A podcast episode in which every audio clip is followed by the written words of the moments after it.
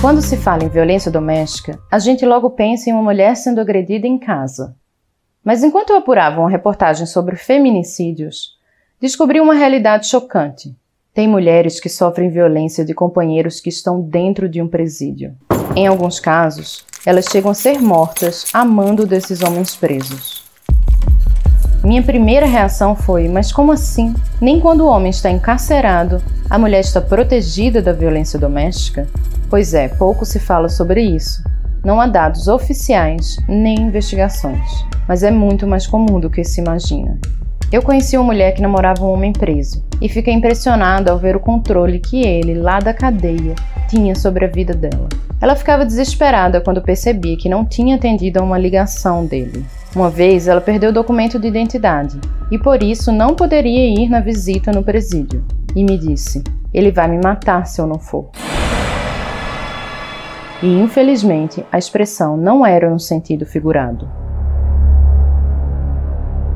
Como esses homens conseguem, mesmo estando em penitenciários, agredir, ameaçar e matar suas companheiras? Em busca dessa resposta, eu passei dois meses ouvindo histórias dessas mulheres, conversando com estudiosas em violência de gênero e delegadas da mulher. Nesse podcast, vou contar as histórias de Edjane, de Raíssa e de Raquel. As três sofreram violência através dos muros prisionais. Uma delas morreu e as outras duas estão vivas porque seus companheiros foram assassinados. Eu sou Joana Soares, repórter e produtora desse material financiado pela Bolsa de Reportagem da revista Asmina, em parceria com o Volt Data Lab.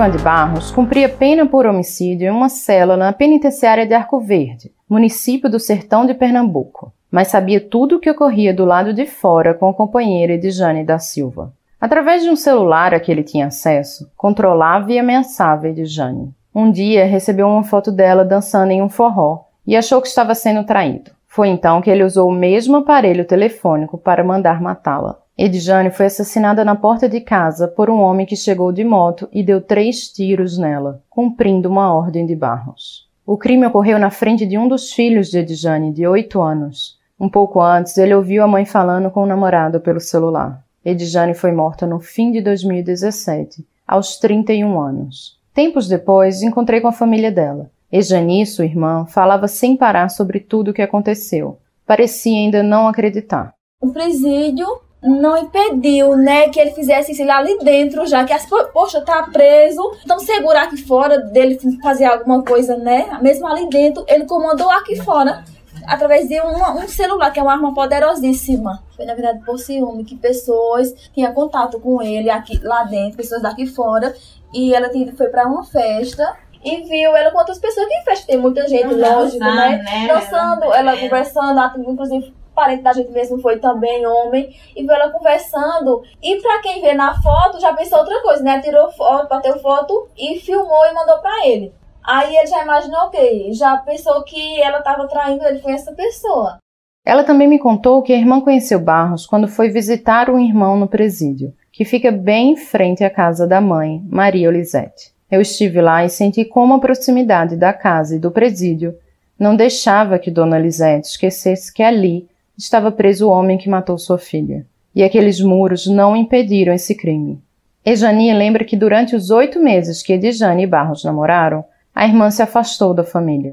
Ela era uma pessoa ótima e depois que se envolveu com ele, mudou completamente, mudou o ritmo de vida dela, não parava mais em casa, era sempre andando e ele sempre ligando para ela. Eu acho assim, ele controlava tudo por telefone, na verdade, até ela mesma, né? Que ele até estava ameaçando a família para obrigar ela a fazer o que ele queria. A gente, tá, a gente imagina isso também. Só que ela, assim, eu acho que ela acabava cedendo para proteger a família, na verdade. A família de Edjane ainda recebeu ameaças de Barros de dentro do presídio por meio de mensagens de celular, que depois pararam. O processo do assassinato de Edjane entrou em segredo de justiça pouco depois do crime, e Barros segue no presídio, a poucos metros da casa de Dona Lisete. O mais impactante é que Barros está preso por uma violência cometida contra outra mulher. Ele cumpre pena de 20 anos pela tentativa de assassinato de uma companheira anterior. Para entender esse ciclo de violência que essas mulheres vivem, eu conversei com a socióloga Vânia Pazinato, que estuda gênero e enfrentamento à violência contra a mulher há 30 anos. E ela deu o seguinte diagnóstico. Se nós temos problemas de aplicação da Lei Maria da Penha, se nós temos problemas de prevenir o feminicídio de uma forma geral na sociedade brasileira, quando nós cruzamos esse, essa violência com o crime organizado, com o tráfico de drogas, com as facções, esses problemas para as mulheres são potencializados, porque elas de fato não vão conseguir ter acesso à lei como nós gostaríamos que tivessem, não vão conseguir ter acesso aos serviços e às políticas públicas como nós gostaríamos que tivessem. Então elas estão, de um modo geral, mais desprotegidas do que o restante das mulheres. Né?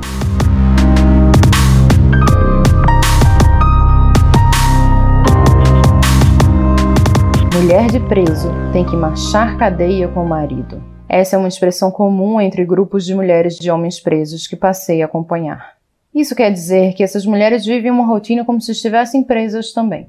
Elas são obrigadas a ir em todas as visitas para levar os alimentos e produtos que seus companheiros usam dentro dos presídios, e também têm que ir às visitas íntimas e manter relações sexuais com seus companheiros. Fora da cadeia, suas vidas são controladas. Assim era o dia a dia de Raíssa, de 26 anos. Para proteger sua identidade, a gente não vai usar o seu nome real aqui. Eu a conheci em Minas Gerais, quando ela namorava um homem preso por tráfico de drogas. O companheiro foi solto em 2018 e morreu logo depois, assassinado pelo envolvimento com o crime.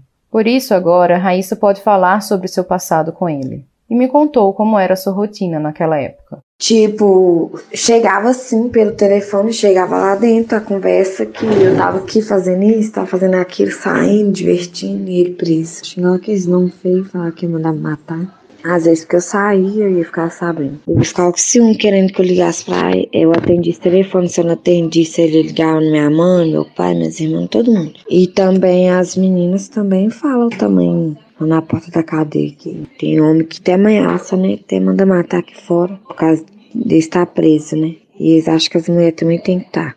Raíssa teve dois filhos com esse companheiro, um deles gerado dentro do presídio. Mas antes de ser preso, ele já tinha batido nela algumas vezes, a ponto de a mãe de Raíssa achar bom quando o genro foi preso, pensando que isso garantiria algum sossego na vida da filha. Ouvindo histórias como a de Raíssa, notei que muitas não percebem o controle e as ameaças como uma forma de violência. Encontrei com a pesquisadora de violência de gênero, Carolina Salazar. E ela me contou por que, nessa situação de violência, é mais difícil para essas mulheres fazer a denúncia. Essa mulher que está dentro desse, desse ciclo de violência, atrelado a uma criminalidade, uma criminalização, ou seja, o parceiro já foi criminalizado por outros crimes, ou então criminalizado pela própria violência doméstica, a gente poderia concluir que seria um pouco mais difícil ela procurar a delegacia, até porque, de um modo geral, as próprias mulheres, quando vão falar sobre procura da justiça, procura da delegacia, elas tendem a ter um discurso que não está voltado para a criminalização, que não está voltado para a responsabilização penal para esses agressores. Então, quando eles já estão penalizados, ficaria um pouco mais difícil, né, para essa mulher procurar as instâncias oficiais para relatar a violência.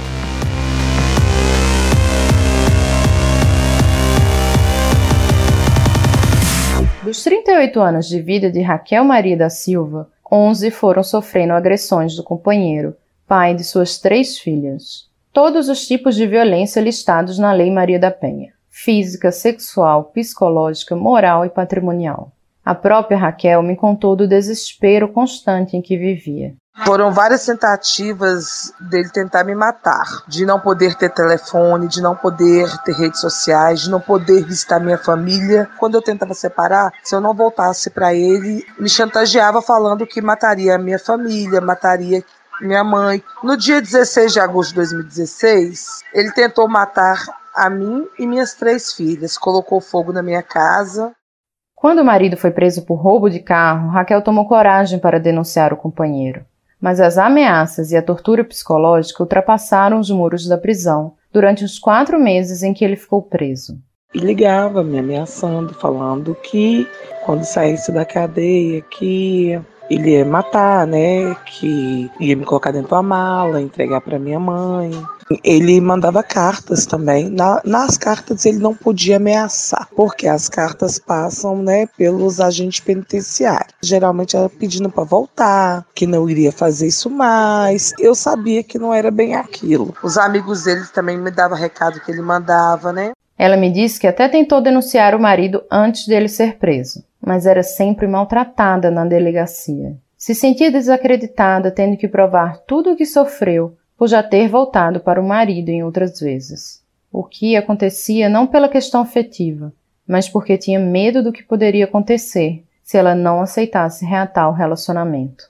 A história de Raquel me mostrou que essas mulheres são duplamente julgadas, por se relacionarem com seus agressores e também por se envolverem com homens presos. Falei com a advogada Josilene Carvalho, do Centro de Referência da Mulher Clarice Lispector, em Recife que deu um recado importante de como esse problema deve ser tratado sem julgamentos. Não é papel da gente questionar por que essa mulher foi até a prisão. É papel da gente fortalecer essa mulher, reconhecer que existe uma dor e, é, junto com ela, buscar o melhor caminho para que ela quebre esse círculo de violência é, com o direito de viver sem violência. Raquel só conseguiu se ver livre do pavor que vivia com o ex-marido quando ele foi assassinado em outubro de 2017 por envolvimento com o crime. Hoje ela participa de um grupo de apoio em Belo Horizonte que chama Mulheres em Evolução. Raquel acredita no poder de compartilhar as dores e as histórias para fortalecer outras mulheres.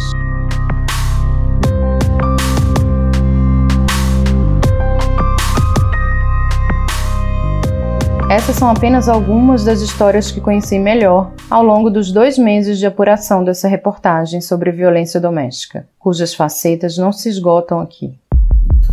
Se você quiser saber mais sobre esse assunto, leia a reportagem em texto disponível no site da revista Asmina. E se você for uma mulher em situação de violência ou quiser ajudar mulheres que são vítimas, te convidamos a conhecer o Penhas, aplicativo de enfrentamento à violência contra a mulher desenvolvido pela revista Asmina. Você pode baixá-lo nas lojas do Google e da Apple. Um abraço e até a próxima!